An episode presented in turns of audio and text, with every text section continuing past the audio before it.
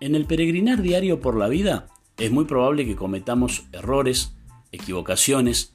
Algunas de estas situaciones pueden ser resueltas rápidamente y otras provocarán una caída que dejará lesiones y cicatrices que al mirarlas con el tiempo te recordarán aquel mal paso que diste y que te llenó de tristeza, pesar y dolor.